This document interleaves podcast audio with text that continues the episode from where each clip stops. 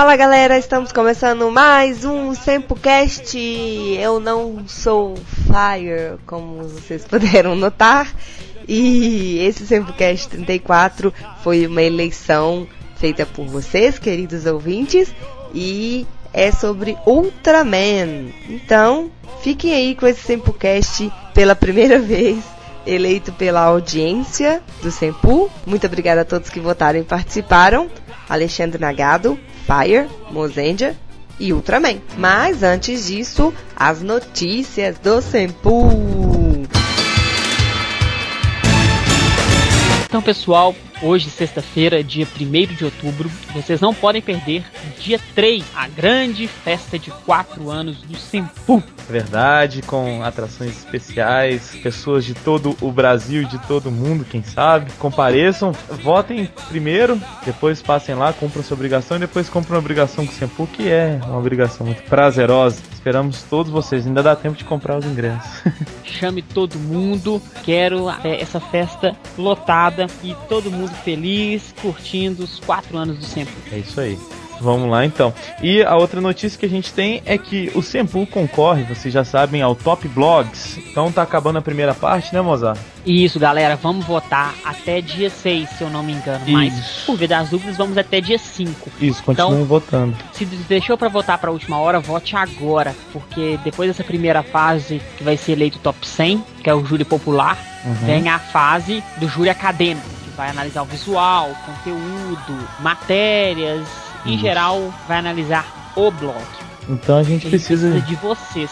Exatamente. E se a gente ganhar, vai ter retorno pra vocês. É isso que a gente quer. A gente quer realmente mostrar que o Tokusatsu ainda tem força aqui no Brasil e tá na mão de vocês. Confiamos em vocês. Votem, por favor. Com certeza. Ah, e só pra lembrar que vai sair, tá sabendo, Fire, o filme do Rockman X? Cara, o filme do Rockman X, Senpu, com exclusividade, postou aí. Então, galera, se preparem que a gente vai gravar um cast com Alexandre Landucci. Vamos chamar o Nagado, Nordan, todo mundo pra fazer esse cast especial com o Rockman. Você viu o trailer, cara?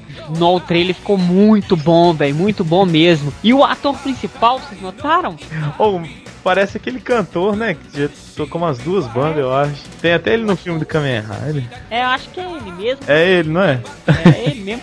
Mandar um abraço pro L3 e pro Silvio, que estavam querendo me mostrar que aquele lá é o Gact. E eu não sabia. Me desculpe, tá? Um abraço pra galera aí. Pegadinha do malandro Mozart. Curtam Rockman nos cinemas. Vai passar inclusive no cinema aqui no Brasil. Então, Vai, com certeza. Agora, só pra lembrar que o Gact não parece o Rockman, ele parece mais o Rockman do que o, o Riderman. Eu também acho. Tá com mais cara de Rockman que Riderman mesmo. É isso de notícias? É. Agora vamos para os Rider Kicks. Muito bem. Rider Kicks. One, two, three.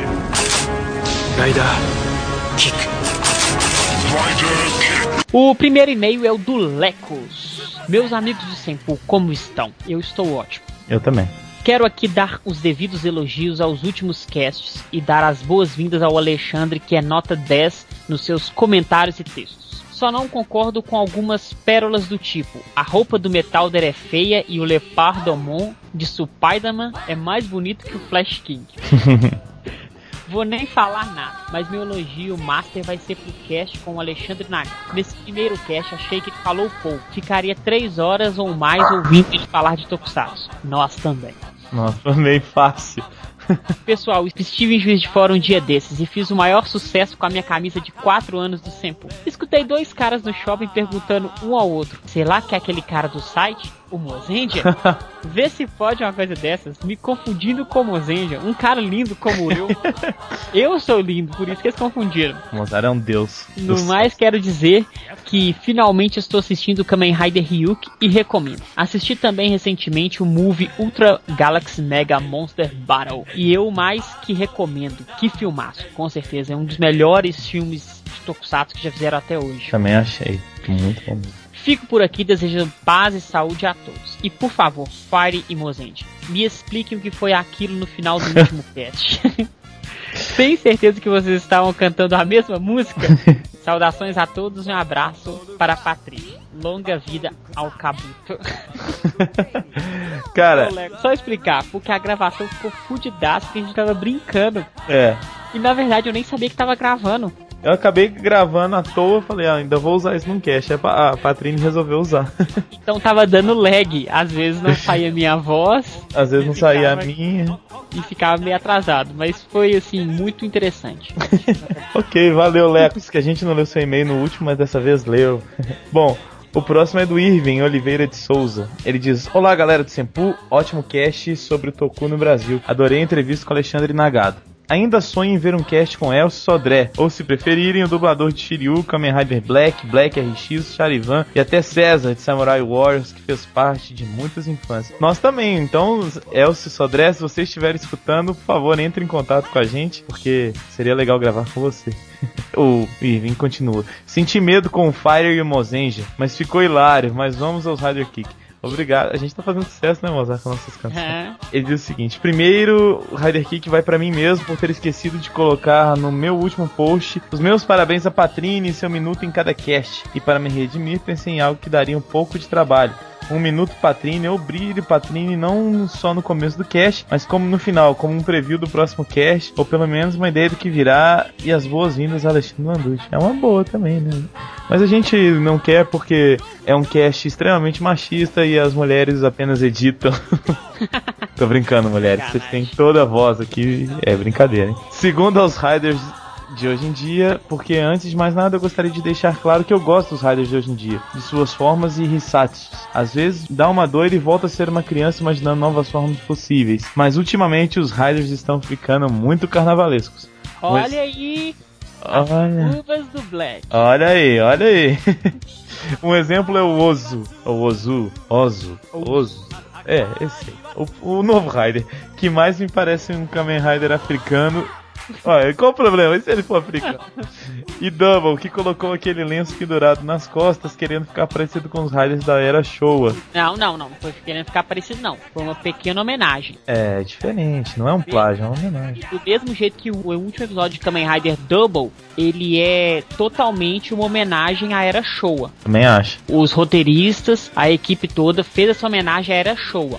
No Cachecol, na Cyclone e o último episódio do Kamen Rider W. Exatamente. E às vezes eu me pergunto sobre como serão os Riders daqui a 10 anos. E como será o Rider do final da década. Quase escrevo The Cage. Se ele vai ser emocionante, se terá os poderes igual do The Cage, ou até algo bem americano, como um filho bastardo do Tsukasa. Ah, sei lá, né? Vamos ver. Mas eu acho que seria legal um, um Rider. The Cage, como é que é? 20 anos, eu não sei o nome. Sage. 26. Às vezes sinto saudade dos velhos Riders como Ichigo, que só tinha uma forma e dava Rider Kicks e Rider Punch. Ou Kamen Rider Black RX, que tinha outras formas, mas só usava em casos extremos. Mesmo tendo muito a dizer, tenho que parar post por aqui. E como sempre, deixarei algo que vi pela internet. E hoje tenho algo mais do que vídeos e fotos. Aí ele colocou um, altas coisas aqui, vocês podem baixar. Tem vídeos que vocês podem assistir. Tem um Henshin Sound do Ozu que vocês podem colocar no telefone de vocês. E tem muita coisa, vale a pena aí. Bom, eu, Forever aí no Henshin do Ozu. é, Kushida Forever, cara. Olha aí. E Kushida que vem a BH, né? Mas esse é outro caso. Bom, valeu, Irving. Bom, galera, é, a gente não vai ler mais e-mails porque a gente recebeu um monte de e-mail, todos agradecendo ao Alexandre, falando que o cast com o Alexandre ficou muito bom, o pessoal pedindo mais conteúdo com, com o Nagado e a prova disso é que a gente tá fazendo essa segunda parte, agora falando de Ultraman. Então, a gente não vai ler porque são muitos e eles ficaram muito parecidos. Então a gente achou que era injustiça escolher um pra representar todo mundo, porque seria injusto. E então, não, ia ficar cansativo também, né? sim, repetir um monte de vezes. Lemos atenciosamente todos, mas infelizmente, como eram e-mails parecidos, a gente resolveu não ler. Então, é isso. Obrigado a todos que mandaram e-mails.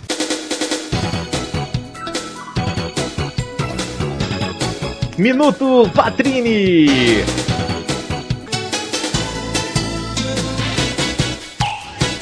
Olá, pessoas queridas do meu coração, tudo bem com vocês? Comigo tá tudo ótimo. Como vocês podem ver, eu não consegui participar nem da leitura de e-mails. A faculdade e a monografia estão realmente tomando meu tempo. Mas, como não poderia deixar de ser, eu participei da edição deste cast muito bom que é o resultado da nossa eleição pelo site e é o resultado de um bate-papo super legal com o Alexandre Nagato. Mais uma vez, eu só tenho elogios a fazer a ele, não conheço pessoalmente, nem conheci nem pela voz, nem conversei, mas pelo material que a gente teve de resultado, realmente só pode ser uma pessoa muito inteligente. E ele ajudou a gente a falar sobre o Ultraman, que é um assunto que a gente não domina muito bem, conhece um pouco, mas não tem um domínio como o dele. E como vocês vão poder perceber, ele sabe muita curiosidade, sabe muita coisa legal, sabe muito detalhe, desde o primeiro, desde o começo. Então vocês vão poder assim conhecer um pouquinho mais da história do Ultraman, saber mais desse personagem aí, que é um, um símbolo do Tokusatsu, acho que não só aqui no Brasil, mas no mundo todo.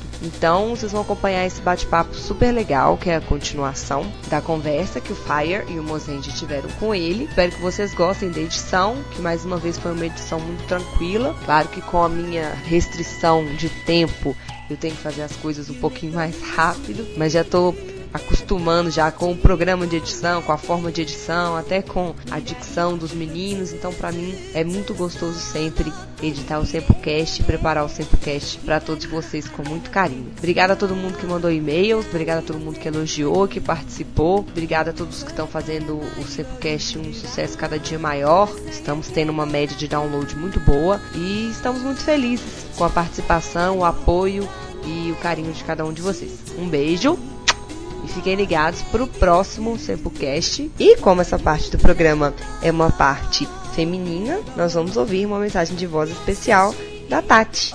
Olá, galerinha do Simpu. Quatro anos, hein? Aposto que a festa será super. Infelizmente não poderei comparecer, mas vou tentar acompanhar pela Rádio Tokusatsu. Quero deixar registrado os meus votos de feliz aniversário. Que a energia de vocês renove-se a cada dia e que o astral seja sempre sublime. Obrigada por tudo pois sem essa equipe de guerreiros, o mundo Tokusatsu não seria o mesmo. Curtindo as novidades daqui. Os casts estão cada vez melhores. Continue assim. Logo em breve mando um e-mail. Um abração para vocês. Arrasem e muito, muito sucesso. Beijos da Tati. Muito bem, vou começar essa parte dos Ultras com uma pergunta que uma vez um cara me falou isso e eu queria, eu queria ver seu ponto de vista, Alexandre. Um cara falou assim para mim: Cara, Ultraman é o super-homem japonês. O que, que, você acha? Olha, concordo, concordo. Você concorda? Em vários aspectos. Eu, eu, diria que ele até transcende uhum. pro japonês o que é o super-homem pro... pro americano? Pro americano, é. Entendi. É assim, Alexandre, como é que surgiu a ideia de fazer o Ultraman? Você sabe como é que foi, assim, o processo de criação, a ideia? Então, sei por ler em revistas e livros. Exato. Né? Começou com o, o, diretor de efeitos especiais Eiji Tsuburaya, que montou a produ... ele trabalhava na Torre, uhum. trabalhou no primeiro Godzilla, é, fez vários filmes, Mostra, Rodan. Ah, os filmes do Mostra também são dele. Sim, efeitos especiais. Entendi. Geralmente ele fazia o design do monstro também. Hum. Em 63 ele montou a produtora dele. Uhum. Em 66 ele fez Ultra Kill. Não, Ultra Kill então, ele é da Torre ou não? Não, não, é da Tsuburaya. Ah, tá. Aí depois da Tsuburaya ela se associou à Toei ou não tem vínculo nenhum com ela? Não, não, não tem vínculo. É uma produtora independente. Nasceu como Ai. uma produtora independente, né? Mas a Toei veio como concorrente. Não sei se tem esse conhecimento no mercado. Ou assim, a Torre briga diretamente com a Toei, tipo Globo SBT? Não, não funciona assim não. Não funciona. Eles não. são, são estúdios cinematográficos com divisões diferentes. Dentro de seu segmento, a Toei não tem não tem concorrentes. Né? Uhum. Eles têm Kamen Rider e Super Sentai. Não tem concorrência direta, né, dele eles brigam por, pelos mesmos segmentos de mercado. Mas aí é como dizer que toda série de anime concorre com outra série de é anime. É impossível, né? Só. Na verdade, estão todos brigando, todos eles brigam pela audiência do público. Uhum. Não é briga de emissoras de TV daqui, é totalmente diferente. Porque são produtoras, não são canais, hein? Sim, e voltando ali na, na, na, criação dele, assim, eu não, não sei se. Então, o Ultra Kill, Uhum. ele segue muita influência do Além da Imaginação. A música tema é totalmente calcada no Além da Imaginação, é, o espírito das histórias. A diferença é que tem, tinha um monstro por semana. Sempre tinha um pretexto para que algum monstro aparecesse. Isso fez muito sucesso e ele juntou os monstros do, do Ultra Kill com um super-herói. Ele era, ele era em preto e branco, né? Ultra Kill foi. Foi. Só Ultra Kill foi em preto e Ele- branco? Sim. É, Ultraman já é colorido, isso mesmo. Foi o, o segundo seriado colorido da TV japonesa. Olha só. O primeiro foi o Vingador do Vingador do Espaço, Goldar. Uma semana antes, praticamente. Entendi. Os Vingadores do Espaço tem algum vínculo com o, com o Ultra Kill? Não, nenhum. Nenhum. A Vingadores do Espaço veio mais pra, bem mais pra frente. Equivoquei.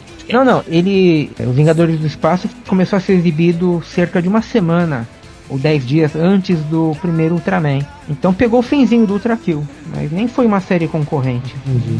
Uma coisa que eu acho interessante, o Ultraman ele tem sequência 100%. Não é que nem outras séries que tentam fazer sequência, não. O Ultra Seven é a sequência certinho do Ultraman, o Jack, o Ace e assim Não, não. sucessivamente. Quando foi criado, o Ultra Seven era uma série independente. Ele não, não havia o conceito de família ou irmandade Ultra. Apesar de no último episódio do primeiro Ultraman aparecer o Zoff, Uhum. só fica claro que eles têm uma raça de guerreiros espaciais, mais Não nada. faz mais nenhum vínculo. Ultra Seven seria uma série independente e aí no regresso de Ultraman que ficou estabelecida a ideia da família Ultra. né?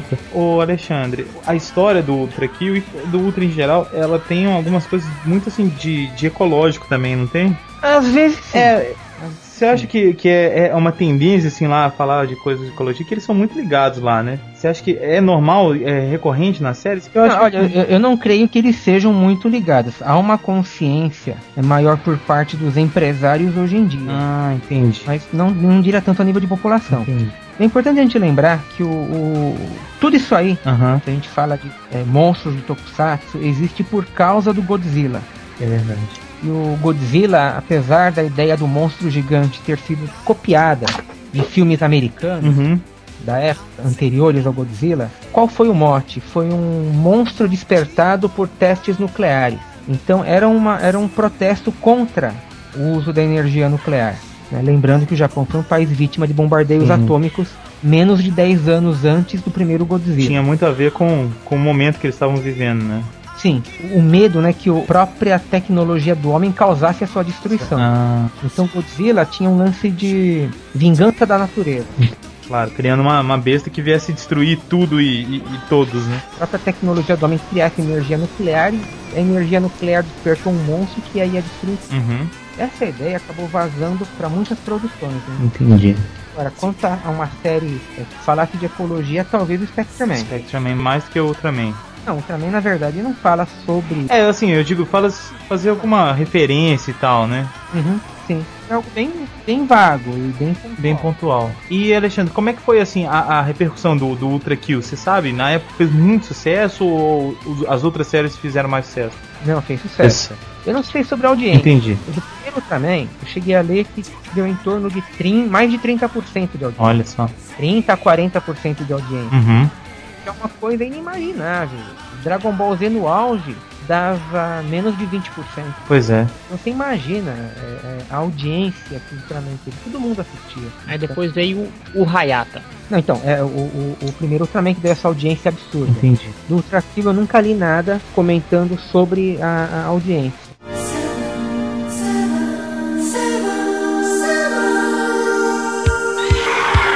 Bom, e na sequência, assim, de Ultramans, de todos eles, tem algum que é o seu preferido, assim, que você goste mais? O Ultraman Jack. Por quê? na série O Regresso de Ultraman. Bom, das três séries né, que marcaram a minha infância, essa era a mais, a mais super-herói de todas. né? Entendi. Tinha o- os temas musicais, tema de ação, era uma coisa assim bem muito mais dinâmica que as demais séries. Né? O lance do, do herói treinar artes marciais, treinar saltos acrobáticos na forma humana, o relacionamento dos personagens, tudo era muito mais humano, tudo muito mais dramático, também mais trágico. Então você ficava grudado na né, todo aquele drama fazia você grudar na tela, né? É, muitas histórias do Ultra Seven eu fui vim apreciar somente depois de, de adulto. Histórias que tinham um enredo mais complexo, Aham. tinham tecnicamente o Ultra Seven era muito superior. Mas pro garoto que eu era e para muitos outros, o regresso de Ultraman era mais emocionante. É, tinha menos humor, é- era menos cerebral do que o Ultra Seven. E era muito mais pancadaria. O, o Ultra Seven, então, era mais adulto, assim. Não diria mais adulto, mas mais complexo. Completo. Todas essas séries, é importante que se diga, elas são focadas no público infantil. Aham. Algumas, elas permitem que um adulto ele tenha uma- um outro nível de entendimento da história. Então, por exemplo, hoje em dia um adulto é, nostálgico, ele pode assistir Jaspion, Changeman tipo, e, e, e, se divertir como nostalgia, o que é um pouco diferente de alguns episódios do Ultra Seven, que tem um questionamento diferente. Pô, peraí, isso aqui não deve ser tão fácil para uma criança entender. Como num episódio, uma cidade espacial, é, uma cidade vagando no espaço. Uhum está em rota de colisão com a Terra e o Ultra Seven deixa que a humanidade destrua essa cidade, que ia se chocar com a Terra. Ele tomou partido em algo que ele não deveria tomar partido. Né? Se ele está para defender toda a forma de vida, ele permitiu que a humanidade destruísse uma raça. São, são questionamentos que aparecem. Né? Será então uma que é... criança passa batido. Né? Uhum. Será que é por esse motivo que eles fizeram o remake, a releitura de Ultra 7X? Talvez, talvez. O Ultra 7 ele é muito cultuado até hoje, né? Então o Ultra 7X foi uma tentativa de resgatar um pouco, atualizar uma atmosfera mais sombria e mais adulta. Eu também lembro que às vezes o Ultra 7 aparecia muito pouco. Tinha um episódio de um monstro que bebia gasolina, que ele passa o episódio inteiro matando pessoas, né? Isso. Só aparecia um close nos olhos e, e na garra dele. Enfim, a, a, a nave em chamas cai, explode ele acaba sendo vítima do, do, do próprio combustível que ele ingeriu. E o Tracebe não luta, ele escapa voando da nave em chamas. Né? E nem, nem chega a lutar mesmo, né? Nem chega a lutar. Esse é um episódio que ele é bem marcante porque ele se sustenta todo no suspense. Uhum todo na direção, no clima, na atmosfera. Não é algo de, ah, o herói tem que se transformar pelo menos duas vezes, gritar o nome, dar uma cambalhota, explode atrás, grita o nome do golpe e fica aquela conversa de surdo, né? Maldito, vou acabar com você. O que? Miserável! e, não, sim, sim, isso aí, é, se você tem 8, 10 anos, você engole. Eu, eu te perguntei se ele era o Superman do, dos japoneses, você falou que, que achava que ele era até um pouco mais, em qual sentido, assim? Ele é, é muito presente na cultura japonesa. Hum, entendi. E ele não, não é como o super-homem, que ele representa é, o país, ideais do país. Aliás, o Superman ele representa mais ainda os ideais do país do que o próprio, próprio Capitão América. No caso, o Ultraman ele não tem esse, esse lado político de representar os ideais do povo japonês. Quanto a isso, não. Até porque ele é um, um alienígena e ele não é tão humanizado como é o super-homem. Por mais que tenha lá os hospedeiros humanos, alter ego humano. Ele não é tão, tão próximo assim. Não, ele não tem a conotação política. O super-homem acabou ganhando ao longo do tempo, né? É o super-homem. É defensor do modo de vida americano. Né? É, ele tem as cores do país, né? Praticamente. Então já é. E, bom. Ultraman também, ué. É. É, o vermelho. então, a gente falou do Ultra e do Ultraman Jack. E não falamos assim, especificamente do Ultra Seven. O que, que marcou na série do Ultra Seven pra você, Alexandre? Pra mim? Nossa, acho que tudo. Eu gostava da, das naves, eu gostava de. Alguns episódios eram assim. Eu contava nos dedos, né? Os dias para passar tal episódio. Como o episódio da crucificação, é, o final, que é fabuloso, enfim. Tinha muitos episódios bem marcantes. Né? Ele é o único Ultra que não transforma com a cápsula, né? Que transforma com o óculos. Não, tem, tem outros Ultras que usam outros artefatos, né? O bracelete, ah, o bracelete anéis. É. O Ace e o Léo usando anéis. O Ace os anéis e os novos usam bracelete. Isso. A gente tá te perguntando assim porque realmente não sabemos muito sobre Ultraman. A gente tem um site, né, de, de Tokusatsu e tal. Mas... mas raramente a gente atualiza com notícias de Ultra porque a gente é, desconhece completamente. É. É, na verdade, assim, o que eu vejo é que quem gosta de Ultraman uhum. não necessariamente gosta de Tokusatsu, de tokusatsu. E a grande maioria, a maioria esmagadora dos fãs de Tokusatsu quase desconhece o Ultra. É verdade. Parece que o Ultra não tem uma sintonia com o pessoal novo.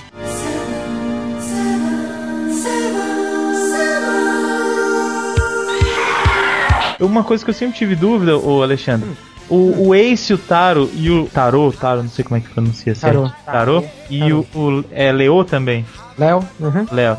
Eles têm uma ligação mais junta do que as outras séries, os, esses três ou não? Então, é, depois do regresso de Ultraman, que foi em 71, eles fizeram o Ace e logo de cara já aparecem cinco Ultras, né? Pois é. Esse e os outros quatro Ultras conhecidos já aparecem, então fica bem marcada a ideia de família Ultra. É, a partir do Ace, as aparições de outros heróis ficam bem frequentes. Né? Então elas são séries, elas reforçam bem mais a ideia de família Ultra, né? Irmandade Ultra. Hum, entendi. O Ace teve uma aceitação boa no Japão, você sabe? Sim, teve, teve. Tanto que foi seguido direto pelo tarô. Bom, e aí a gente tem produção de Ultraman até hoje, assim, né? Teve alguma época que o Ultraman deu uma caída maior, assim, a, a franquia Ultra? Então, é, depois do Ultraman Léo, terminou em 75, né? Isso. 74 75. É, não teve série Ultra depois. Hum. Nessa época, os Kamen Riders e o Go Ranger, né, o primeiro Sentai, Uhum. eles já chamavam muito mais atenção do público e os outros ficaram meio sumidos, né? Entendi. Alguns especiais foram feitos, mas série Ultra mesmo voltou só em 80, com Ultraman 80. Uma série bem produzida tal, e mas que também não teve sequência. Entendi. Foram o quê? Quase cinco anos sem Ultra, então. Isso. E por que, que você acha que teve esse. Esse... Não, te- olha, te- teve especial de TV, teve Aham.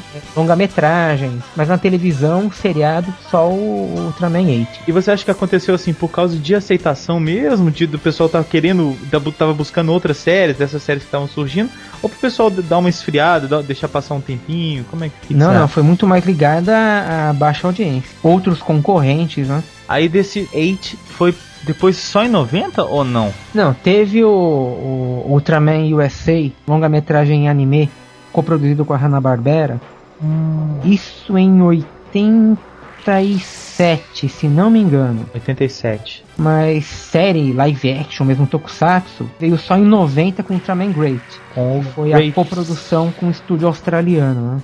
Isso. Na década Tinha de atores 80, australianos é o elenco todo australiano. e É, ele chegou a passar no Japão ou não? Saiu em DVD, em DVD, nem tinha DVD, saiu em vídeo, nem em VHS. VHS. e depois passou em TV. Mas também não teve muita repercussão, né? É, vale lembrar que na década de 80, a Tsuburaya tentou se manter fazendo especiais de cinema. Do, cinema. da família Ultra. Isso. Ah, Inclusive o Ultraman Story, que era contava a infância do Tarô, né? É verdade. Tem um documentário que chama Kamen Rider Ultraman, ele foi feito em parceria com a Toei. Sim, Kamen Rider vs Ultraman foram três especiais, né? Em vídeo. Os primeiros dois eram documentários, né? É, O terceiro, ele é também um documentário, mas ele tem entrevistas com atores, com diretores. Tem entrevista com o Shotari Shinomori, o criador dos Riders. Tem entrevista com o Koji Moritsugu, Ultra Seven. Foi de 93 essa, essa produção. Isso, 93. Aham. E no final tem um curta-metragem de 10 minutos em que o primeiro Rider e o primeiro Ultraman se unem contra monstros. Né? Ah, que bacana. Eu não, não tinha. Inclusive super bem produzido. Vale a pena assistir, procurar? Sim, vale a pena porque Ah. é extremamente bem produzido e bem divertido, bem divertido. Alexandre, e a- quando que chegou nos Estados Unidos? Foi mais ou menos na mesma época que chegou aqui no Brasil? Ou não? Foi antes? Foi mais ou menos na mesma época. Primeiro Ultraman chegou no final dos anos 60, começo dos 70. E aí foi exibido na sequência. Assim, Ultra Kill também foi exibido no Brasil. Aham. Depois Ultraman, Ultra Seven. Alguns anos depois o regresso de Ultraman, né? E lá. Eliana Utiga. Sim, mas aí a gente já tá falando de 98. Seis. Não, 96. 96, 96 foi lá, é. Foi, 96 foi lá, mas aqui foi 98 pra 99. Se não me engano, isso. Mas é importante falar que é, no Japão o Tiga foi meio um, uma ressurreição da Tsuburaya na TV. Hum. Eles haviam lançado em 95 Ultraman Ziert para cinema. Teve uma repercussão boa, tanto que em 96 teve o segundo longa-metragem dele. E aí teve o Tiga. Que o Tiga foi um, um divisor de águas. Né? A partir do Tiga que a, a franquia Ultra renasceu mesmo. né? Aí foram o quê? quase uns 4 anos de série direto ou não? É, assim, do Tiga teve o Dyna, depois o Dyna, Gaia, o Mas Neo. Gaia já foi seguido do longa-metragem Odisseia Final do Tiga. Uhum. Teve os espe- especiais em vídeo do Tiga, Dyna e Gaia. A série do Nels veio em seguida, durando um ano, né, um episódio por mês. Período bem, bem produtivo da, da Tsuburaya. Essa- No ano seguinte já veio o Ultraman Cosmos na TV. Passou na TV também. Sim, teve três longas para cinema. Na verdade, quatro, porque um dos longas teve duas versões, né? E a série de TV, que foi a mais longa da franquia. né? Sim, eu andei dando uma pesquisadinha antes pra gente fazer, mas pouca coisa. E eu achei esse negócio chamado Ultra Kill Dark Fantasy. Você sabe o que, que é? Eu fiquei em dúvida. É uma série, uma série feita para retomar elementos da série original. Seria meio que recontando a série original ou não? Não, novas histórias. Novas histórias, mas com, com alguns elementos. É, mas tem participação do elenco original. Ah, que bacana. Isso acho que foi no 2003, se não me engano. Foi uma série curta, acho que 12 ou 13 capítulos, né? Lá no Japão, só abrindo um parênteses, tem um mercado para séries tokusatsu para público adulto. Geralmente exibição 11 e meia da noite, meia-noite. Ah, é? É, e são sempre séries curtas, de 12 e 13 capítulos. Olha, não sabia. São- Mas assim, cinema ou em casa mesmo, uma Não, não, programação não, na TV? TV mesmo. Olha, voltadas só pro público tokusatsu adulto. Isso. Que bacana.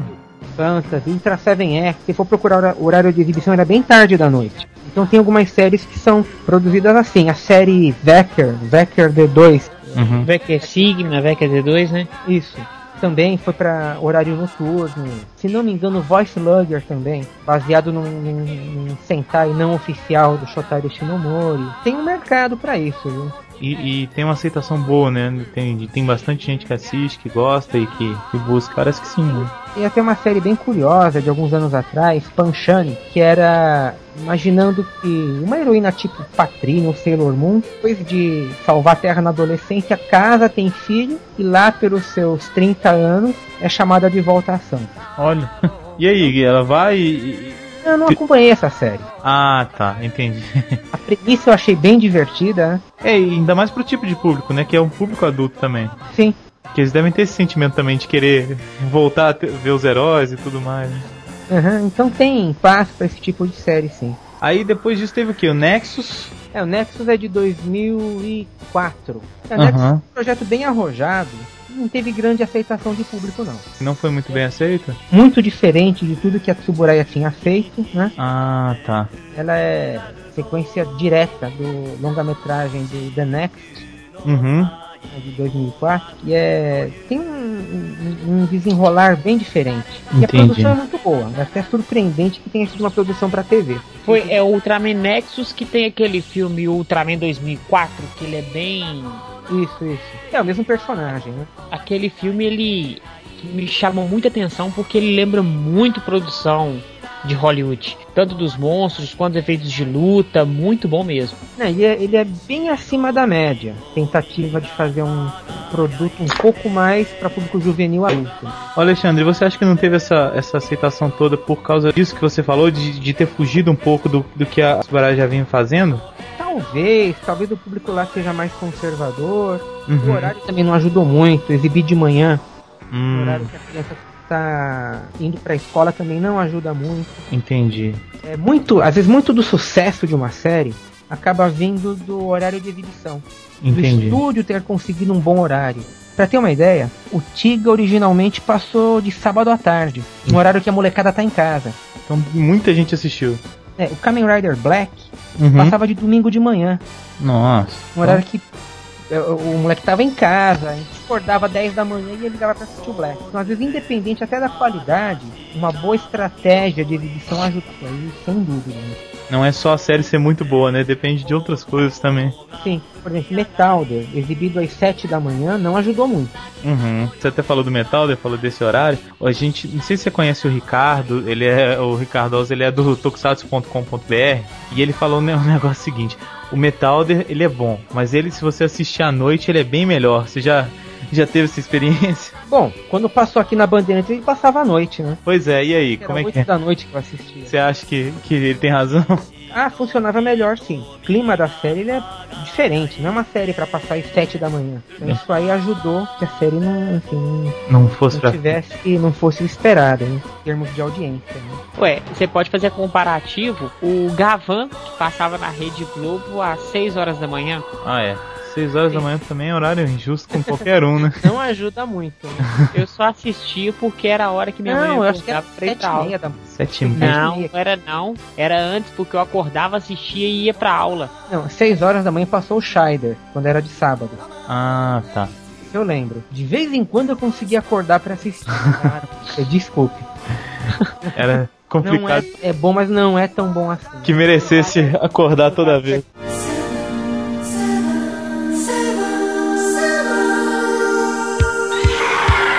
Bom, aí a gente teve depois do Nexus do Max, não é isso? Sim. Max, Max. É, o Max ele foi bem a, a resposta da Tsuburaya Uhum. criar Entendi. Foi, voltou mais daquela coisa tradicional. os monstros clássicos de volta, deram um jeito de colocar o Susumu Kurobi no elenco fixo. ele como um, um, um oficial da, das Forças Armadas. Na verdade, ele e a Fuji, a Hiroko Sakurai, que também aparece com um papel fixo na série. Ela provavelmente essa série teve mais aceitação do que a, a Nexus, né? Eu não tenho muita informação da época, viu? Entendi. Mas eu acho que a, a trazer os monstros de volta e os atores deu tanto certo. Em 2006 eles pensaram: bom, vamos trazer os monstros, não vamos trazer os, at os atores, vamos trazer os personagens de volta. Então, mesmo com 67 anos lá, 66 anos, o, o Susumu Kurubi voltou a fazer o Ayaka, que é o que o pessoal queria ver. Queria não ver fazer ele, conta, participação especial. Não, o velho Ayaka, o velho Dan Moroboshi. Trouxeram o pessoal de volta à ação. né?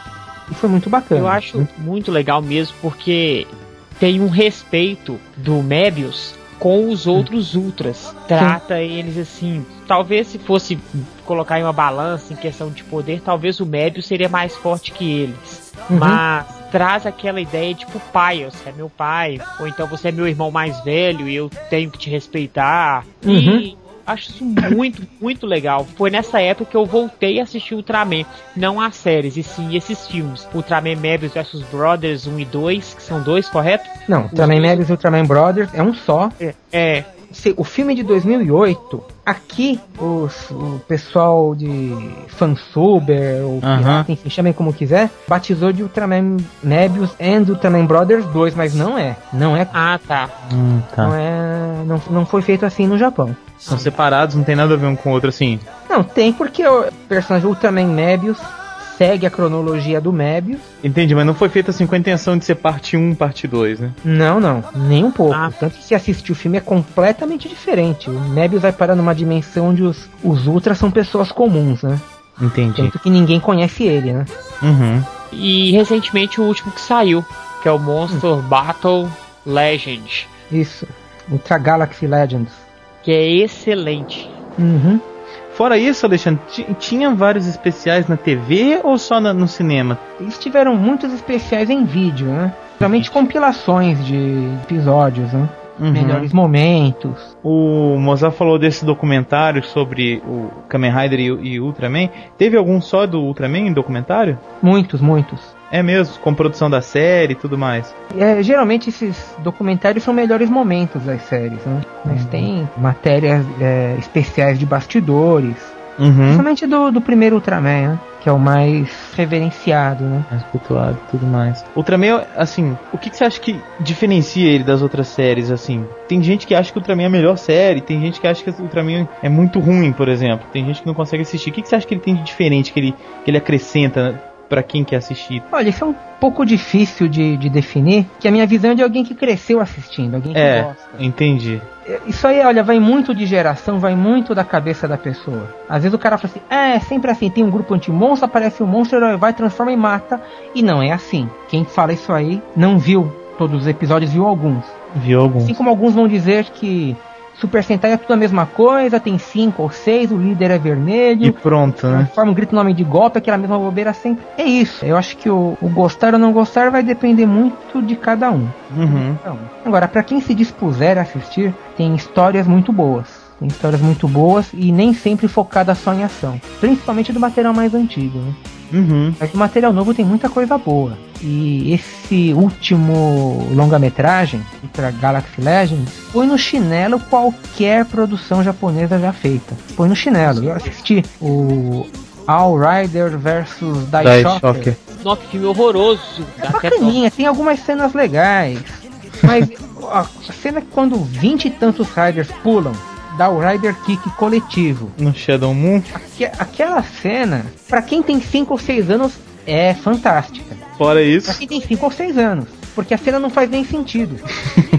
Eles pulam, aí vão todos mirando chute no mesmo lugar, vão atravessando lá, aí o castelo cai, tá todo mundo do lado de fora. Se você tem 5, 6 anos, os cortes de cena funcionam perfeitamente. Fora isso. Você faz careta, não, não tem como. Não tem. A gente realmente estava na expectativa pra assistir esse, esse All Riders vs Die Shocker e foi um- meio que uma decepção pra gente. Mas valeu por ver os caras juntos. Né?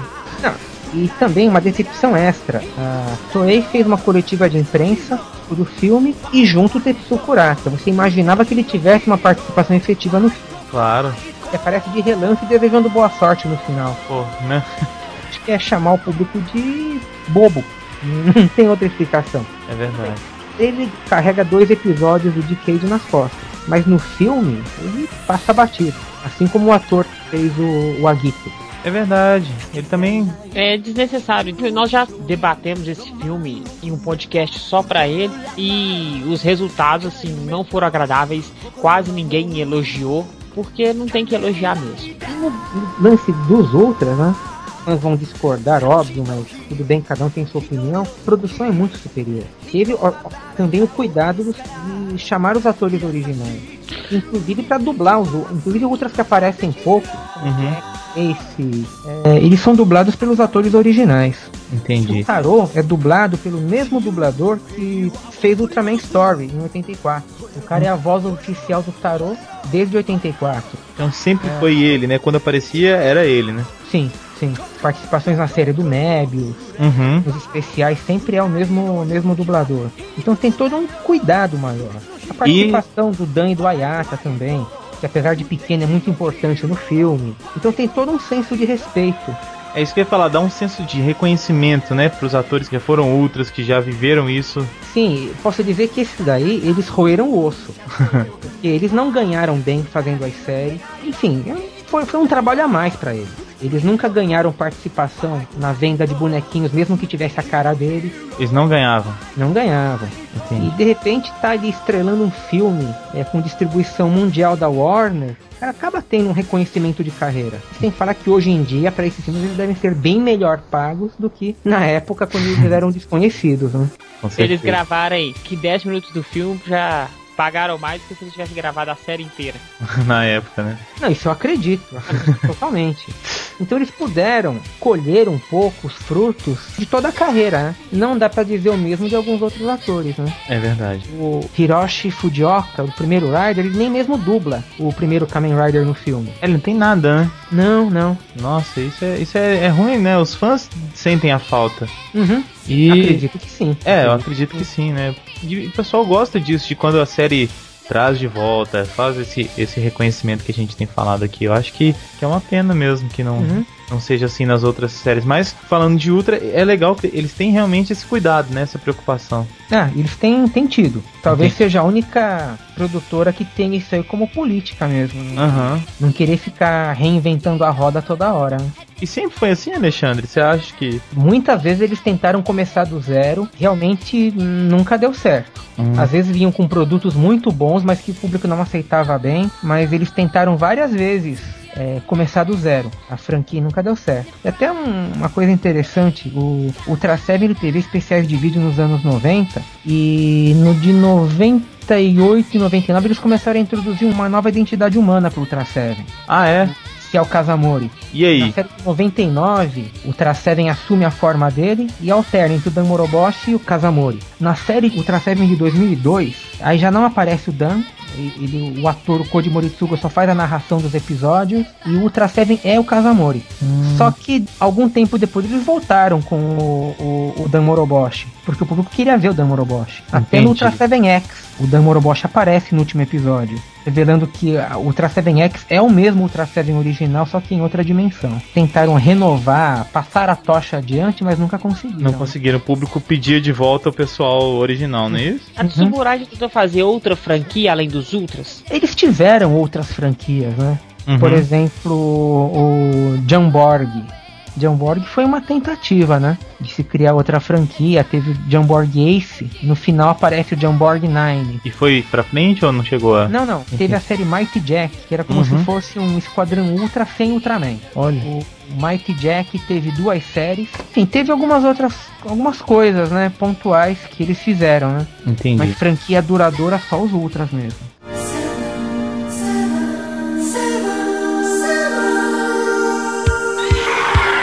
Ô, Alexandre, eu tenho mais duas perguntas. A primeira é a seguinte: Pra quem é assim, eu, por exemplo, eu conheço o Ultra e tudo, mas eu só vi alguns filmes esporádicos, nunca acompanhei nada. Pra quem tá querendo acompanhar a série, conhecer mais o Ultra, tem alguma série que você recomenda que a pessoa comece a assistir ou qualquer uma é legal? Pra começar a assistir, É, começar a entender o mundo dos Ultras.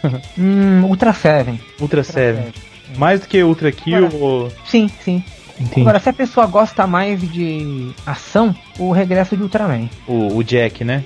Isso. Também dá pra assistir a do Nexus. Até porque o Nexus é independente, né? Ele não tem relação com o universo Ultra. Então dá pra assistir de forma independente. Ah, uma coisa que eu quero fazer a ponta que eu acho interessante é que nesse tanto no filme do Mebius quanto no outro filme, eles necessariamente você não precisa ter assistido as outras séries para poder entender o filme, o que é muito interessante que você pode Olha, mostrar. ajuda, viu? Ajuda. Não, ajuda, mas não é assim. Se você der pra uma pessoa que nunca assistiu, ela vai assistir e pode gostar do filme. É, mais ou menos, tá? Mais ou menos. Ainda fica muita coisa, muita ponta solta. Eu acho que o filme, o, Ultraman de 2004, esse sim você pode assistir de modo totalmente independente. Agora, tem o filme Tiga Odisseia Final. É, você entende a história perfeitamente. Agora, ela não vai ter muita graça se você não viu a série antes, né? Ah, tem o filme, o, do- o longa do Ultraman Gaia, Operação Superdimensional, de 99. Esse aí dá pra assistir. Dá Tranquilo. pra assistir, mesmo sem ter visto a série do Gaia. É um filme focado nas crianças. Geralmente eu detesto história focada nas- em crianças, mas esse do Gaia, os atores mirins são muito bons, eles carregam o filme nas costas e vale a pena. O Gaia, ele vai parar numa dimensão onde ele é uma série de TV, tanto que o, o Gamo, o alter ego do Gaia, ele anda na rua, todo mundo conhece ele como Ultraman. E o filme é muito bacana. Esse aí é, funciona muito bem como um produto independente. Dá pra assistir sem conhecer a série. Sim, sem ligação cronológica nenhuma. Você só admite que existe um seriado de super-herói e que esse herói passa pro mundo, vai pro, entre aspas, mundo real. Uhum. Atravessa a dimensão da TV e vai pro mundo real. A outra pergunta que eu tinha pra você era a seguinte: fugindo um pouquinho do mundo do universo, enfim, ultra, das séries atuais, assim, tem alguma que você acha que teve um grande destaque, assim, de qualidade de produção, ou que tenha te agradado por algum motivo, em especial dessas mais recentes? Séries Tokusatsu? Tokusatsu. Olha, não tenho assistido não. Nossa, não tenho acompanhado quase nada. Uhum. Às vezes eu vejo alguns clipes, algumas matérias. É, o último que eu assisti alguma coisa foi o Decade. Eu queria ver a aparição do Amazon, do Black principalmente. Mas eu vi assim, vi o começo da série, vi um- alguns episódios salteados. Então, Uhum. mas foi a última coisa que eu parei pra assistir algum episódio. E fora do universo japonês, assim, o que, que você gosta, Alexandre, assim, de, sei lá, de série ou de filme? Tem alguma preferência, assim? Sei, tem muitas coisas diferentes que eu assisto, né? Faz alguns anos que eu não acompanho religiosamente nada. Entendi. Posso dizer que é, Ben 10 é uma série muito legal. Aham. que mais? A série Big Bang a Teoria. Ah, é sim. Bem divertida, bem divertido. Gostava muito de Friends também. Tinha uma série que passava no Multishow, Carolyn in the City.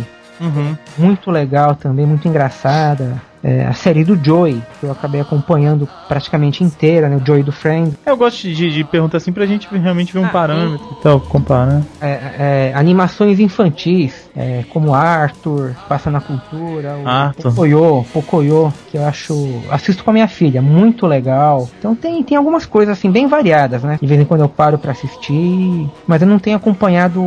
Nada assim, religiosamente, como você falou, né? Não, não. Ficou bem pra trás do tempo que eu acompanhava uma série, não queria perder nenhum episódio, né? Ficava Um pouco é maluco. falta de tempo, um pouco é falta de tempo. Não sei, você gostaria de acrescentar mais alguma coisa? Falar alguma coisa assim? De Ultraman ou de cultura? Alguma coisa assim, Eu acho pop? que assim, a série do Ultraman como um todo, ela tá inserida, muito inserida no contexto da cultura pop japonesa. Acompanharam a evolução da TV japonesa, evolução dos costumes, evolução técnica, é, sempre estiveram na ponta e às vezes no centro da- Uhum. dos acontecimentos. Tem muita coisa influenciada, direta ou indiretamente por Ultraman, que às vezes os fãs desse produto derivado detestam Ultraman, como por exemplo Evangelion, que apesar de todas as pretensões filosóficas, nasceu porque o criador é fã de Ultraman. Não tem como fugir, né? Gigantes no meio da cidade. É, ou Pokémon, que é totalmente baseado na ideia de monstros cápsula, cápsulas monstro. É como mesmo. Ultra Seven. Tem até o Pokémon Staryu, que tem luzinha no peito e grita igual Ultraman. então tem muito. O Dragon Ball, na primeira fase a Titi tinha um capacete que reproduzia os poderes do Ultra Seven, o bumerangue voador, Nossa, é mesmo. a joia na testa que dispara raio, Urusei Yatsura, uma série da criadora de, de Rama e Inuyasha. A personagem Alamu é uma série de comédia, né? A Lamu dispara um raio igual o Wide Shot do Ultra Seven. Tem tanta referência espalhada, tão enraizada na cultura pop japonesa que às vezes a pessoa nem tem ideia Coloca já por impulso. Sim, É, às vezes tá- passa batido. pro- Tá tão dentro, né? Exatamente, as pessoas estão tão acostumadas, faz tão parte da cultura local e às vezes nem se dão conta, né? Que já sai natural o negócio, vai inserido, né? Com- igual uma mensagem subliminar, claro. Claro, guardando as devidas proporções. Claro. Porque ainda é uma coisa é, restrita a um universo um pouco fechado lá no Japão. Além que já comentou, o que, que você aconselha pro público? Porque a gente debate muito a seguinte filosofia, que existem os fãs de Tokusatsu e Uhum. existem os fãs da nostalgia. Hoje em dia, o cara se enquadra, não, eu sou fã de Tokusatsu, mas ele não admite assistir nada novo. O que, que você tem a dizer pra esses fãs, se realmente eles são fãs de Tokusatsu ou eles são fãs da nostalgia mesmo? Olha, acho que cada um na sua. É, eu não, não, não, não defendo assim a bandeira de um gênero. A pessoa precise se aprofundar mais, a pessoa precise conhecer, né? Mas acho que assim, eu uso a palavra fã. Mas eu coloco dentro de um contexto diferente. No geral, pra mim a palavra fã acaba sendo meio pejorativa. Lembra um pouco de fanático. É, Geralmente, na mesma medida que a pessoa gosta de um produto, ela desdenha outro. Então eu Entendi. vejo isso muito fãs de mangá e anime. Ah, mangá e anime não é só pra criança. Então eles vivem reclamando, mas quando eles veem Tokusatsu, ah, isso é pra criança retardada. é. E mesma coisa entre fãs de Tokusatsu. Ah, Ultraman é velharia pra tiozinho. Bom mesmo é Sentai e Rider. Então, sabe, eu acho que prefiro ficar fora, né? discussão de fã. Você não tem noção de, de tanta discussão que isso dá, porque... É, eu acho bobagem. Agora, tem uma coisa, né? É, muitos fãs eles dizem assim que, ah, eu sou fã de Tokusatsu, viva o Tokusatsu, não sei o que, mas na verdade eles estão falando de Sentai e Rider. É, Ou de nostalgia de Metal Hero. Grita o nome da transformação, grita o nome do golpe, faz pose, dá uma pirueta, cai e, sabe? é, Eles acham que Tokusatsu, e Tokusatsu não é isso. é verdade. Godzilla é, Gamera é, Ultra Kill é, Ultra Não, e brigam, brigam com você se você falar que, por exemplo, Godzilla é Tokusatsu. Você é louco, meu. Godzilla, Tokusatsu, não sei o que, mal sabe, É. né? É, é Godzilla, quem, quem que se transforma nele? É. É o golpe? Ele dá uma pirueta mortal e cai. É e verdade. aparece um vilão pra chamar ele de maldito. Cadê o robô Não. pra enfrentar ele? É, então é como dizer que anime é só Naruto. Ou assistir Akira ou Ghost in the Shell e falar, não, isso aí não é anime, anime é só Naruto, Dragon Ball, Cavaleiro, sei lá. Essas de sempre, assim, Bleach. É, É, então- o que eu falei com o Mozart nesse, nesse aspecto, que assim, eu não, não, não julgo o pessoal deles estarem certos ou errados, mas eu acho pena deles não darem oportunidades para séries que poderiam ser bem melhores que as séries que eles estão assistindo, ou nem, isso, uma série que seria diferente, né? Porque o cara ele assistiu a série antiga, porque naquela época a série foi feita para aquele foco, para aquelas crianças da década de 80 e 90. Hoje as séries são feitas para as crianças dessa época, que é diferente e tem que fugir, porque se ficar na mesma temática sempre acaba, não dá ibope. Uhum. Às vezes a pessoa se prende à, à imagem mais superficial. É o uniforme, é a música, é o nome do golpe, é o raio, é a armadura, é... enfim, é o, é o aspecto visual. Ele tirar toda aquela parte de merchandising do episódio, o que que sobra? Às vezes não sobra muita coisa. Às vezes a, entre aspas, a, a encheção de linguiça de antigamente tinha que necessariamente incluir uma história. Você não vai gastar três minutos de transformação entre robô montando, equipe cada um transformando, falando o nome do golpe e fazendo pose. Você tem que encher com história. Então os fãs de hoje vão falar que é encheção de linguiça, é filler, é não sei o que. Então é, é diferente. A única coisa que eu acho complicado é quando a pessoa diz que é, levanta a bandeira de um gênero, mas na verdade é cheio de preconceitos. Né? É uma pena mesmo. Deixa de, deixa de aproveitar muita coisa, né, Alexandre? né? Aí fica realmente complicado e vai só difundir ideias erradas, né? Uhum. Como uma vez num- em algum fórum estavam perguntando por que, que Cybercop não era Super Sentai se era uma equipe. Então assim, é a visão de se prender só àquela superfície, a prender a fórmulas muito fechadas, né? Precisa Muito ser herméticas. assim, né? Tem que ser Muito assim, porque senão eu não consigo assistir. É, me dá uma formatação pra isso. Qual é o gênero disso pra eu poder assistir? É porque se não for, já era. É, fala, Garo, Garo é, é o quê? É, é Kaiju? É Ultra? É Sentai? O que, que é? Pelo amor de Deus, me fala. Né? Eu preciso saber, eu preciso classificar. É, preciso classificar isso aí. Estão mais preocupados nisso do que em curtir a série, por exemplo, né? Exatamente. Isso tem muito, infelizmente. É o, é o que eu falo assim, as pessoas deviam preocupar menos com isso, classificar a série assim, gostei e não gostei, que aí seria muito mais fácil, né? Que aí teria muito menos preconceito das séries e dos fãs mesmo. Como, como alguém que escreve sobre o assunto, enfim, eu não, não consigo ter mais a visão apenas de espectador. Então eu acabo, acabo analisando outras coisas, né? Uhum. Se é bem dirigido, os atores, né? Às vezes o que marca a nossa infância a gente diz que é, tinha carisma, porque marcou a nossa infância. Mas se a gente vai parar pra analisar, não, pera aí, o cara é um péssimo ator, é uma aposta. Mas o é da nossa- Sam é um péssimo ator. realmente, na, a, a série começa e tá mu- muito mal posicionado. Mas vai avançando, ele vai evoluindo. O Shun de Garashi do Mebius, é, ele evolui muito durante a série. Então, já alguns outros a gente vê uma série, revê uma série de ponta a ponta. Não, realmente o cara foi uma porta, expressivo como uma porta do primeiro ao último episódio. Só que a gente não tem. 99,9% das pessoas não vai ter essa percepção, né? É a memória afetiva que vai contar. Então tem tanta coisa que interfere. Eu lembro, na época dos tokusatsu que passavam na Globo, eu vi gente falando que Bycrossers era muito melhor produzido que qualquer coisa que passava na manchete. Não, era melhor dublado. Eram as vozes da Herbert Richards, do- dos filmes da Globo, que estava dublando. Som dava uma- um aspecto de produção melhor. Dava mais credibilidade para a história Pra- se aquilo era bem dublado. Entendi. Então muita coisa interfere. É difícil fazer uma, uma leitura isenta, né? Uhum. Isso aí fica pros chatos como eu que vão destrinchar aquela produção como um produto para ver o que que é interessante, o que não é, o que é bem feito, o que não é.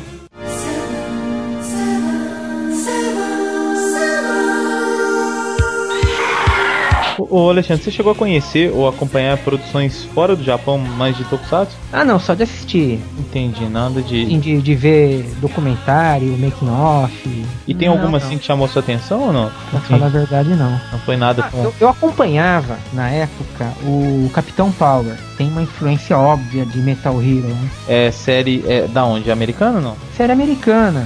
Passou na Bandeirantes, né? Não conhecia essa. Capitão Power e os Soldados do Futuro. Meio futuro pós-apocalipse e tal. Uns heróis com umas armaduras metálicas bem legais, né? Entendi. Ah, façam uma sugestão, tá? Aham. façam um sobre anime songs. É, a gente se já tá. fizeram. A gente fez um sobre Tokusongs. Agora. Anime songs a gente ainda não fez, mas é uma boa também. É, na verdade, essa palavra nem existe lá no Japão, né? Tokusong. É. J-Music que existe, né? Nem J-Music também, né? Não, o ocidental se refere à música japonesa como J-Music. É, pra eles é música, né? E pronto. Mas acho que vale a pena, inclusive pegar a discografia do- dos outras, Aham. todos os momentos né, da- das anime songs. Isso é legal mesmo. Marchinhas infantis, passando por é, música pop da época, pegando é, J-Rock, o J-Pop moderno. Fazer uma lista assim e comentando junto, né? Falando, não, olha, essa aqui foi de uma época e. Sim, você pegar o estilo de música, por exemplo, da trilha do Go Ranger, Ranger, a diferença é brutal. É verdade. Vão acompanhando as tendências da época, né? Dá assunto. Dá mesmo. E é engraçado que assim, tem. Tem de tudo, né, na- nas trilhas sonoras. Tem jazz, rock, se bobear tem até samba no meio. Ah, não duvido que uma hora apareça, viu? Tem aquela música Paradise Samba, é encerramento do Carranger, eu acho. É, ela tem uma levada. Até o nome fala, né? Mas ela tem uma levada bem salsa. que não é samba. Eu não lembro, viu? É. Vi muito pouco. Devo ter visto nem meia dúzia de episódios.